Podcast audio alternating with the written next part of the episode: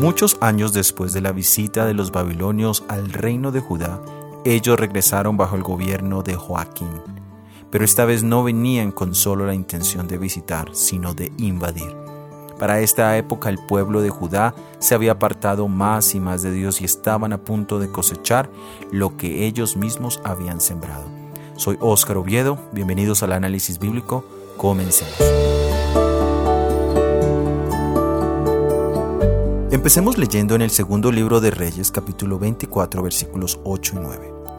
Joaquín tenía 18 años cuando comenzó a reinar y reinó tres meses en Jerusalén.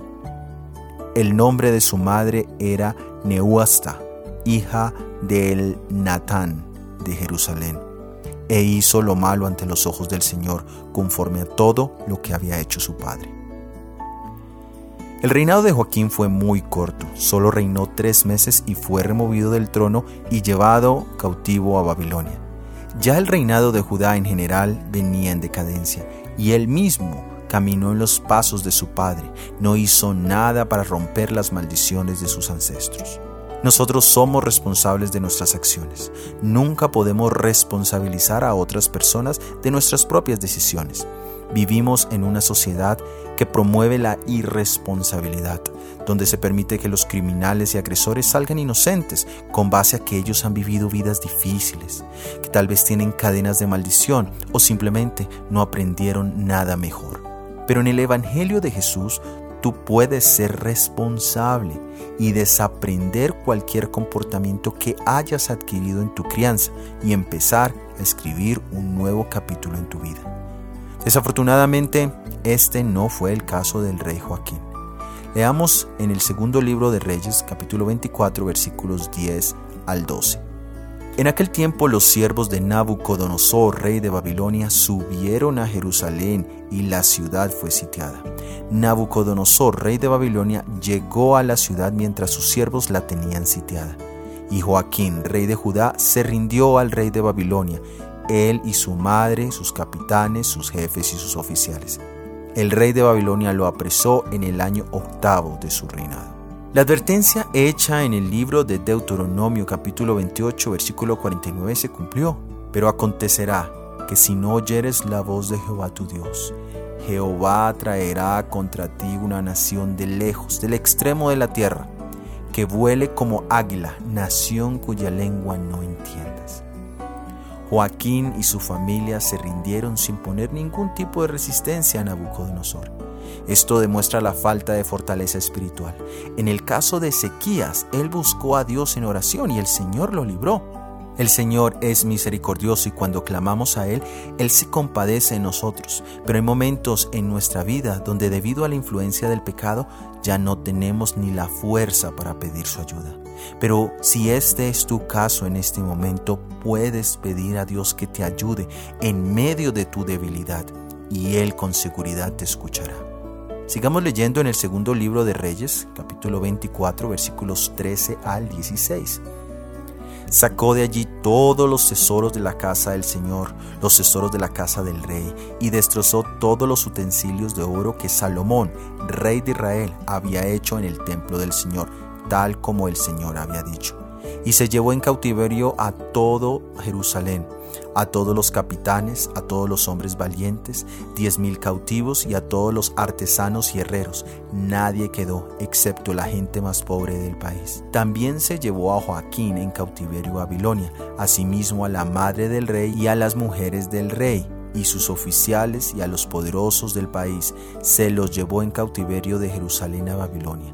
Todos los hombres valientes, siete mil, y los artesanos y herreros mil, todos fuertes y aptos para la guerra, también a estos el rey de Babilonia llevó en cautiverio a Babilonia. Isaías le había profetizado a Ezequías que el rey de Babilonia vendría a saquear todos los tesoros. Eso lo encontramos en el segundo libro de Reyes capítulo 20 versículo 17. Lo único que se salvó fue el arca del pacto, donde están las tablas de la ley de Dios. Estas fueron escondidas de los saqueos de los babilonios. Ahora, la lista nos dice que Nabucodonosor se llevó la familia del rey, los capitanes, los hombres valientes y de guerra, los artesanos y los herreros.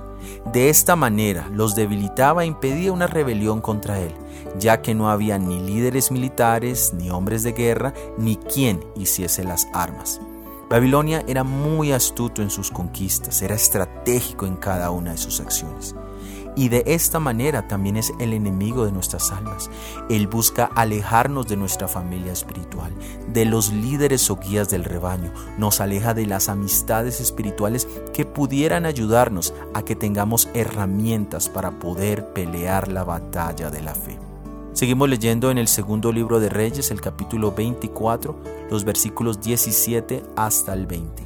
Entonces el rey de Babilonia puso por rey en su lugar a Joaquín, a su tío Matanías y cambió su nombre por el de Sedequías. Sedequías tenía 21 años cuando comenzó a reinar y reinó 11 años en Jerusalén. El nombre de su madre era Amutal, hija de Jeremías de Libna, e hizo lo malo ante los ojos del Señor conforme a todo lo que había hecho Joacín. Por causa de la ira del Señor sucedió esto en Jerusalén y en Judea, hasta que los echó de su presencia, y Sedequías se rebeló contra el rey de Babilonia. Para más vergüenza de los judíos, Nabucodonosor puso como rey a Matanías, quien era el tío de Joacín. Nabucodonosor le cambió el nombre y le llamó Sedequías. Sedequías significa justicia de Jehová, y en realidad lo fue porque este nombre representaba la gloria que Dios recibiría en las consecuencias que el pueblo recibiría de parte de Dios. Sedequías hizo lo malo ante los ojos de Jehová, igual que sus antecesores, y no solo perdió su valentía, sino también perdió su fe y perdió su sabiduría, porque provocó la ira del rey de Babilonia a pesar de que se le aconsejó que no lo hiciera. Pero el Señor tenía planes mucho más grandes que lo que los humanos pudiésemos pensar.